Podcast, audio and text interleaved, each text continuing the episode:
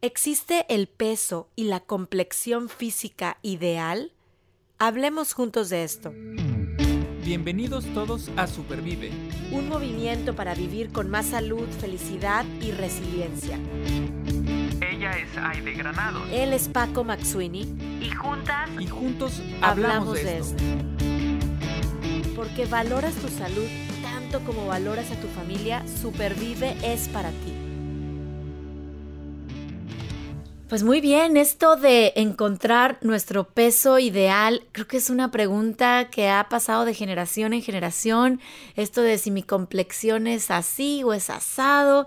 Y bueno, para este tema, eh, pues tan importante para nuestra salud, hablando de, peso, hablando de también de un poco del tema de imagen, eh, estamos invitando a una amiga muy querida y experta en el tema que es Fernanda Escobedo.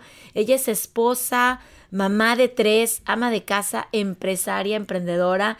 Eh, Fernanda es ingeniera en alimentos, Paco, trabajó cerca de 10 años para la industria de alimentos y mm, de manera paralela a sus objetivos profesionales, pues de escalar en posiciones en la escalera corporativa, que, que, a muchos nos ha pasado, estaban todos estos objetivos personales de salud y unos objetivos, pues tan, tan diferentes, ¿verdad? A lo que ella también estaba buscando en esta parte corporativa y se ve la necesidad de tomar uno de estos dos caminos. Hoy en día Fer es eh, coach de nutrición y estilo de vida por el Institute of Eating Psychology y tiene su práctica en la ciudad de Cancún. Fer, bienvenida a este segmento de Supervive. Muchas gracias. Aide, ¿cómo estás? Paco, muchísimas gracias por la invitación. Qué padre volver a coincidir, Aide de verdad no sabes qué eh, privilegiada me siento que me des la oportunidad de yo también compartir todo esto que he aprendido a lo largo de, mucho tiempo, de muchos tropiezos, de mucho esfuerzo, pero que al final vale la pena y me parece que es mucho lo que podemos aportar, ¿no? A la gente que, que se quiera educar, que quiera profundizar en estos temas de salud, pues hay mucha, mucha, mucha información y aquí estamos para compartirla. Así es, Fer. Muchísimas gracias por estar aquí con nosotros y bueno, seguramente nos vas a dar información que va a ser muy útil y va a ser reveladora porque esta cuestión del peso eh, ah, que a veces eh, nos trae con la cabeza dando vueltas si estoy en mi peso ideal o no. Y la pregunta es, ¿existe el peso ideal? ¿La complexión es hereditaria? o cómo es que funciona esta cuestión de mi peso ideal?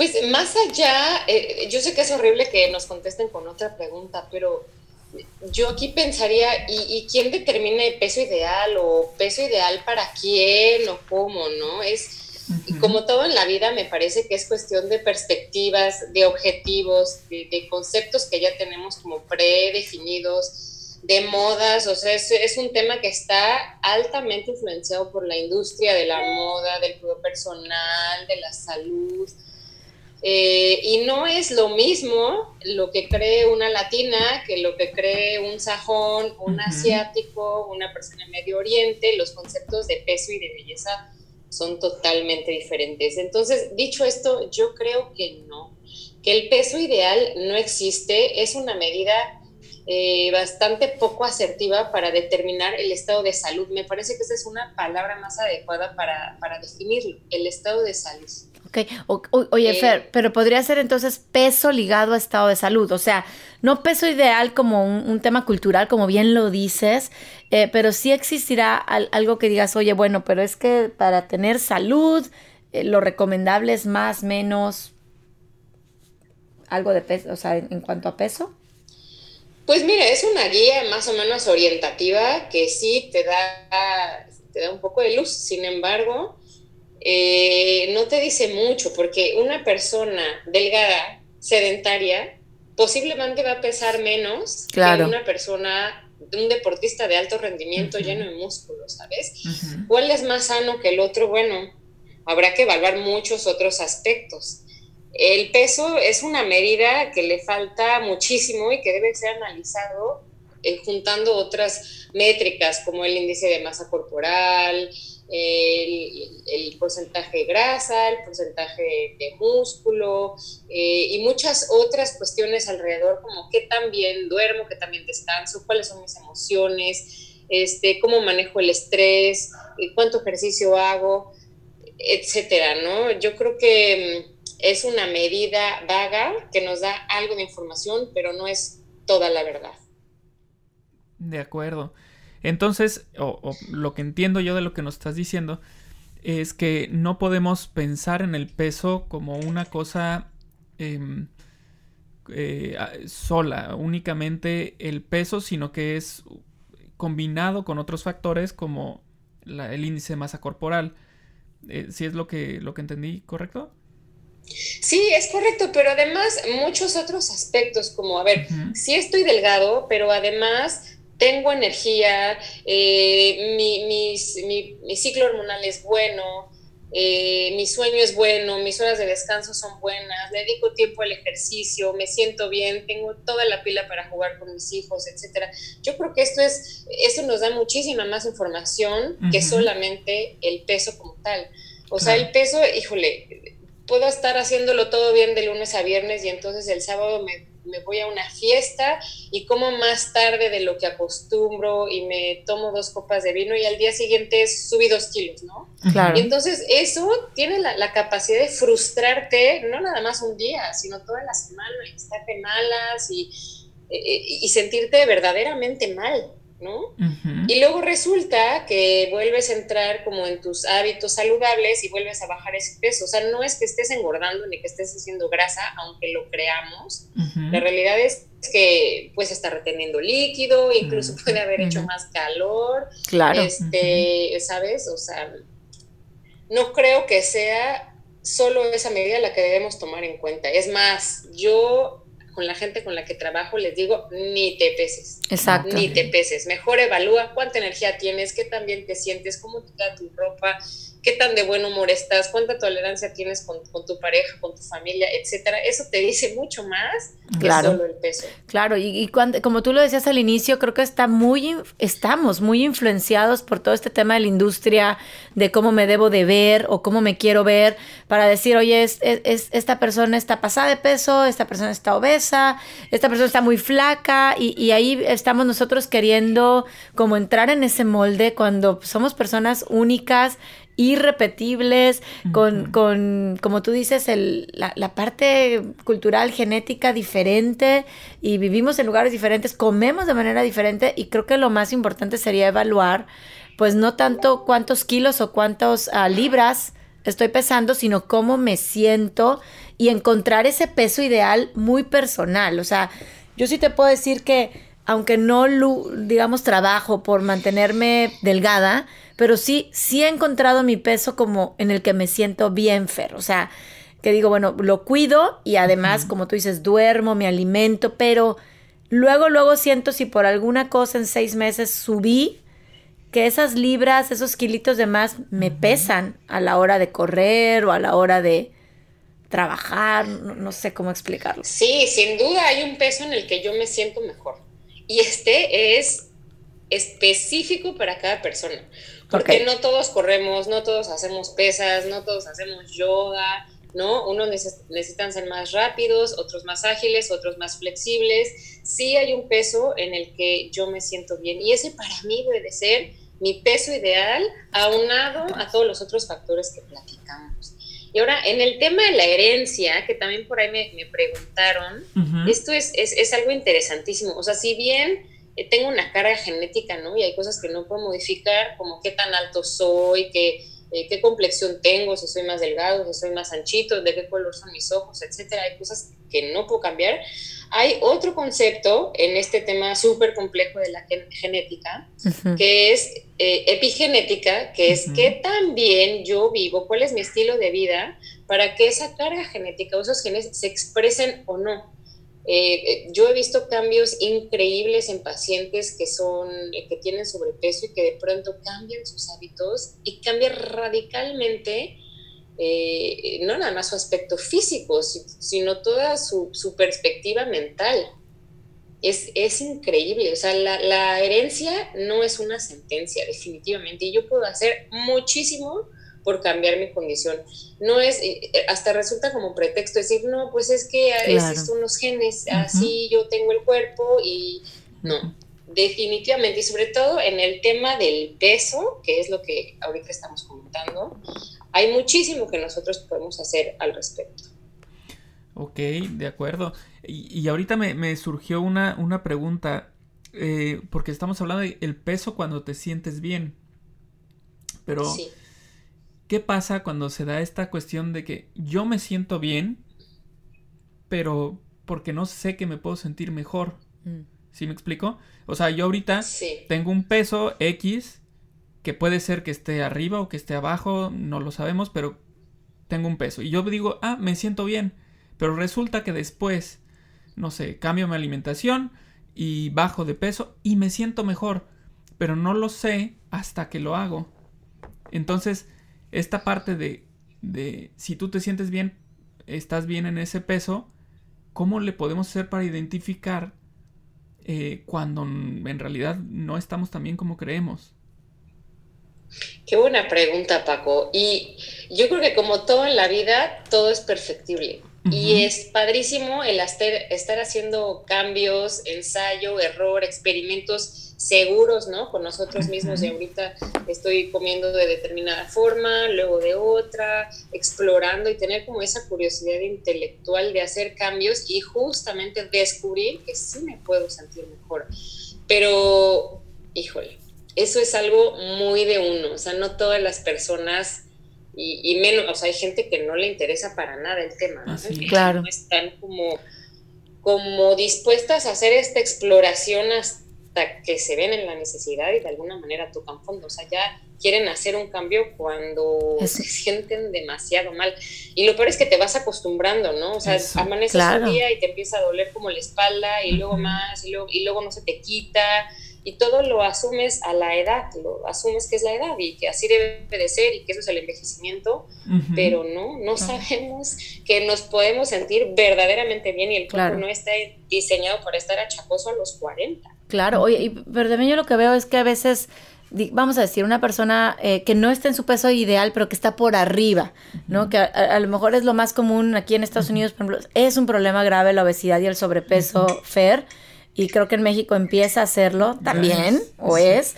Eh, como que el camino de regreso a encontrar tu peso ideal, y no estamos hablando de estar flaco, sino encontrar el peso ideal donde me sienta bien, donde tenga salud, es como un camino, yo, yo veo a veces para algunas personas cuesta arriba y ya no lo quieren recorrer. O sea, dicen, es que es muy difícil, es que implica mucho sacrificio. Entonces, la pregunta de cómo puedo lograrlo, si no hay una fórmula mágica, esto me queda claro. Eh, pero si, si yo te dijera, Fer, ¿por dónde? ¿Qué le podemos decir a estas personas para decirle, mira, sí vale el esfuerzo, o sea, empezar esa cuesta arriba, el regresar y buscar tu peso ideal, no es fácil, pero ¿por dónde podemos comenzar, Fer? Eh, yo creo que a partir de la implementación de hábitos saludables en cinco diferentes rubros que a mí me gusta explorar y profundizar en ellos muchísimo, uno de ellos es obviamente la comida, no es nada más la comida, otro es el ejercicio, pero no nada más el ejercicio, y no son nada más estos dos. O sea, no es como decir, ay, anoche me fui, tuve una fiesta y entonces mañana tengo que ir dos horas al gimnasio a correr para quemar el pastel. No es así, o sea, el ejercicio no tiene por qué ser un castigo, sino una celebración de lo que mi cuerpo puede hacer. Eh, adicional al tema de alimentación y el ejercicio está el control de las emociones, el manejo del estrés y el descanso. O sea, tan importante es el ejercicio como el descanso. Y en el descanso estoy incluyendo la cantidad y la calidad del sueño. Si yo todos los días, de lunes a sábado o domingo, estoy en el gimnasio, porque hay gente muy, muy metida, deportistas de alto rendimiento, maratonistas, ultramaratonistas, gente que le gusta hacer Ironman y ese tipo de retos, que nunca descansan. O sea, llega un momento en que el cuerpo se lesiona como dicen, todo por servir que se acaba. ¿Cómo empezar, Aide? Yo te diría implementar hábitos saludables en estos cinco rubros, a lo mejor uno o dos de cada uno, y si quieres podemos hablar un poquito más a detalle de cada uno, o si quieres al final, si tenemos tiempo, podemos regresar a esta pregunta tan amplia, pero yo creo que sería por aquí. Como, como que empezar a hacer un plan de acción saludable y me queda claro que entonces para llegar a este peso ideal, a este sentirme bien, pues no, no hay una, una sola como estrategia. O sea, es comer bien, es hacer ejercicio, es descansar, es, es toda la parte del cuidado de mis emociones y manejar el estrés. Y como tú dices, ir poniendo como, como una tarea, un, algo concreto en cada una de estas para, pues en conjunto llegar y sentirme orgullosa de mi cuerpo y sentirme bien, disfrutar de esa salud que Paco decía, pues igual no sé qué se siente sentirme bien, ¿verdad? Porque ya me acostumbré. Sí, o mejor, o sea, a lo mejor me siento muy bien, pero me puedo sentir, como dicen allá esta palabra que me encanta, thriving, que, que no, se, no sabe igual en español, ¿no? Que la traducción literal sería próspero, pero no es así. Como, o sea, me puedo sentir increíble, de verdad. Si yo voy poniendo como pequeñas metas alcanzables, porque luego hay gente que tiene, no sé, 100 kilos de sobrepeso y dicen, voy a bajar 90, ¿no? en, menos de un año. O sea, son objetivos tan agresivos y tan tortuosos que el proceso se hace eso, tortuoso. O sea, no se disfruta para nada. Si digo yo, por ejemplo, en el, en el ámbito de la comida, voy a comer comida real, no voy a comer comida procesada y todo lo que coma va a ser cocinado. Ya sea por mí o, si salgo a algún lugar no va a ser nada, este, va a ser como lo más mm, natural, sencillo posible, ¿no? Eh, no sé, cosas crudas, a la plancha, al carbón, a las brasas, ensaladas, no me voy a meter el tema de los capeados, super fritos, etc. Ese sería un muy buen primer approach a, generar hábitos saludables dentro de la perspectiva de comida. Ahora, si voy al ejercicio, decir, bueno, eh, ¿qué ejercicio me gusta hacer? Porque hay gente que está, no sé, metida en no sé, va a hacer spinning todos los días y le choca y de verdad que es una tortura levantarse en la mañana después de todo un día de trabajo ir a hacer bicicleta. Escoge un ejercicio que te guste. Claro. ¿No? No el meterte 45 minutos al gimnasio todos los días no te hace mucho más activo que una persona sedentaria, o sea, solo eres 45 minutos más activo. Si todo el resto del día te vas a la oficina y estás sentado, pues no eres mucho más, aunque, hay, aunque no hayas faltado al gimnasio, ¿sabes?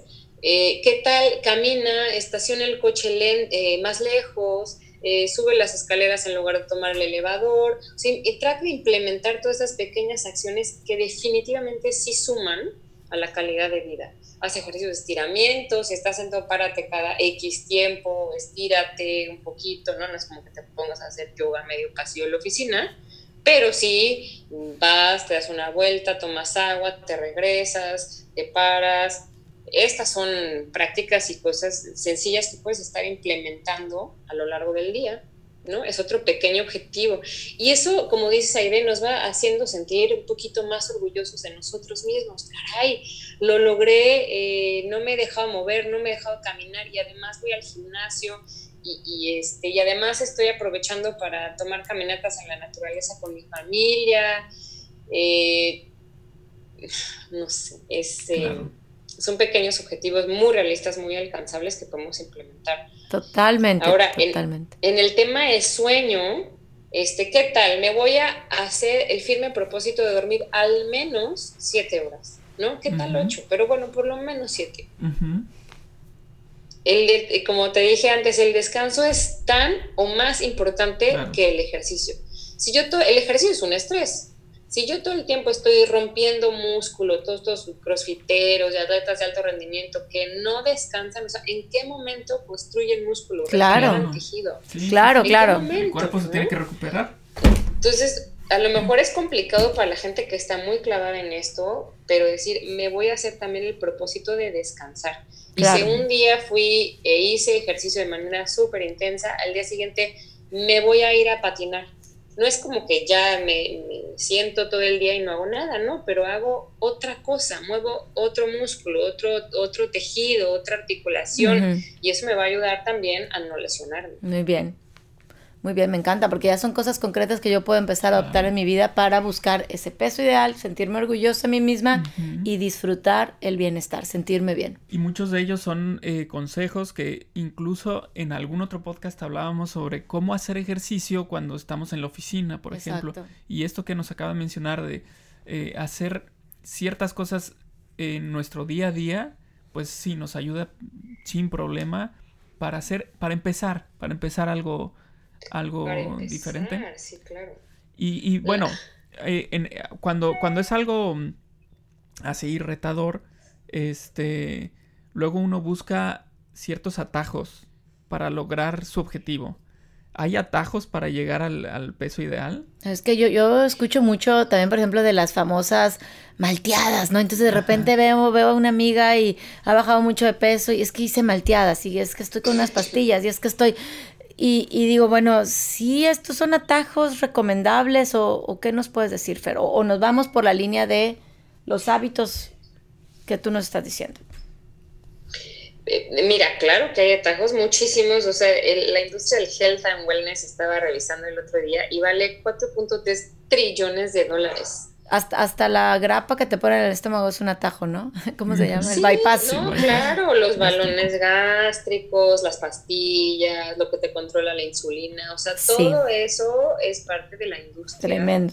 Las cremas reductivas, o sea, hay cosas milagro, hay cosas que son muy buenas, hay suplementos que no sirven de nada, otros que al contrario, o sea, estamos consumiendo algo porque creemos que es bueno sin... Eh, darle mucho pensamiento a ello y a lo mejor estamos teniendo más de lo que necesitamos de algo o, o, nos estamos metiendo de manera concentrada algo que está contaminado y no lo sabemos por, por querer comprar un producto que no es de la mejor calidad, pero es para lo que nos alcanzó y nos hace más mal que bien. Claro. Aquí la pregunta sería de si estamos dispuestos a vivir de esta manera, o sea, porque lo que estamos tratando de construir son hábitos saludables y estilos de vida que sean llevaderos en el largo plazo, o sea, ¿Qué estrategia estoy implementando yo con la que pueda vivir y no tenga que, ver, que vivir con privaciones el resto de mi vida? O sea, no puedo yo ir a una reunión y todo el tiempo no poder probar el pastel o, no poder tomarme dos copas de vino porque estoy a dieta, porque sí sucede. O lo haces y al día siguiente te mueres del remordimiento porque llevabas un mes súper bien portada, entre comillas y entonces ya te castigaste y te mandaste al gimnasio y entonces hiciste un ayuno de no sé cuántos días. O sea, todas estas prácticas y creencias, si bien son buenas, pueden ser llevadas a un extremo y hacernos hacernos mal, ¿no? Claro. ¿Qué tanto quiero yo estoy gastando en suplementos, en procedimientos quirúrgicos, en, en shakes, en post-workouts, en pre-workouts, ¿no? ¿Qué no sería más fácil el comer, o sea, el sanar mi relación con la comida. Qué, bien. no necesitar llenarme, sino comer hasta quedar satisfecho y comer delicioso. O sea, la comida es un placer. claro. ¿Por qué no podemos reencontrar eso tan placentero en la comida? Claro, claro, y, es un es un placer, como tú dices ahorita, es sanar una relación. O sea, yo, yo lo veo como, estamos hablando el, otro día en otro de los podcasts de la importancia de tener una buena relación con las demás personas, pues con la comida también. Y aquí es donde, donde llega mi siguiente pregunta, Fer, porque puede ser que yo ya haya adquirido hábitos saludables. Sin embargo, mi ansiedad me lleva a comer de más, incluso de lo saludable. No sé si me explico. Em, y estoy haciendo lo posible por dormir bien, ¿verdad? Eh, y cuidan, pero esta parte como emocional, y yo sé que tú tienes ahí también pues mucho, mucha experiencia y guías a muchas personas, ¿cómo, ¿cómo influye a la hora de, de, comer? O sea, cómo mis emociones y cómo pueden en determinado momento pues no digo controlarlas, sino reconocerlas y enfocarlas hacia algún otro lugar que no sea la ingesta de alimentos y después viene pues ese sentido de culpa em, que me puede durar mucho tiempo, ¿verdad? Esto de, de, comer por estrés o ansiedad es muy normal, es algo muy primitivo. O sea, la comida tiene el poder de llevarnos a un equilibrio de manera inmediata. O sea, si yo estoy ansioso, preocupado, enojado, feliz y todas estas este, emociones exacerbadas, con la comida las puedo nivelar. O sea, si yo tengo, voy a llenar un hueco, literal, el comer es llenar un hueco. Entonces ese vacío lo puedo llenar con comida y esto es muy normal. Eh, aquí lo importante sería, de justo como dices, reconocer la emoción y tratar de aislarlo, ¿no? A ver, ¿por qué estoy comiendo? Porque estoy estresado, hacer como una pausa, respirar y darme cuenta de, a ver, si estoy enojado, estoy muy enojado, me voy a comer este brownie y ya, ¿no? Me voy a dar ese, ese permiso, pero no me voy a atacar la caja de galletas. Es que me, imagino que la... Para esto hay, prácticas eh, ya de mucho tiempo, de pronto más avanzadas, pero que son muy útiles, como la meditación. O sea, es regresar a la conciencia, recalibrar y, y, aprender a reconocer nuestras emociones. ¿Por qué hago lo que hago en el momento que lo hago? Eh, la industria se aprovecha mucho de esa falta de reconocimiento eh, para el desarrollo de sus productos, por ejemplo. Exacto, me imagino que el de sí, o sea, después de aventarte la caja de galletas, pues el sentimiento es placentero, ¿no? O sea, todas estas hormonas de la felicidad, pero en el mediano y largo plazo es donde viene otra vez el problema de salud, la culpa, el, el que comí simplemente por llenar un hueco que no debió haber sido llenado con, con comida aunque sea de la sana. A lo mejor lo que necesitaba era ir y, hablar y pedir una disculpa. Exacto, exacto. Y no acabarme el bote del lado. Y todo fue justo porque no lo hice consciente. Exacto. Claro. Súper interesante. Eh, cómo es, como decíamos desde un inicio, cómo es, está todo conectado. Como eh, no nada más es la cuestión del número que nos da la báscula, sino es desde cuestiones emocionales, eh, cuestiones mentales, cuestiones de decisión, cuestiones de ejercicio, cuestiones de masa corporal, etc. O sea, somos, somos em, no solamente un número, sino somos un cúmulo de información que tenemos que cuidar, que tenemos que poner atención para entonces lograr el bienestar, que es lo que buscamos finalmente. no un número, sino estar bien. Exactamente. Ahorita que dijiste ese número, ¿sabes qué? Ese me hizo como, como un objetivo tan chiquito, Paco. O sea, poder juzgarnos por un número. Cuando hay objetivos muchísimo más grandes y más relevantes, claro. justo como mi estado de salud, mis objetivos profesionales, mi familia, eh, no sé, ¿no? cada quien sus objetivos y sus prioridades, pero el ver las cosas de manera tan pequeña y juzgar si somos buenos o malos en función de un número, pues hasta suena ridículo. Suena, suena, suena muy duro y vuelve a ser el, el, mismo numerito o letra de la ropa, eh, vuelve a ser un número, ¿no? El dos, eres dos, eres cuatro, ya te compré seis, ¿qué pasó? Claro, porque eso no te hace ser ni exacto. mejor, ni mejor, ni mejor ni peor persona. Y luego, ¿sabes qué es lo más chistoso?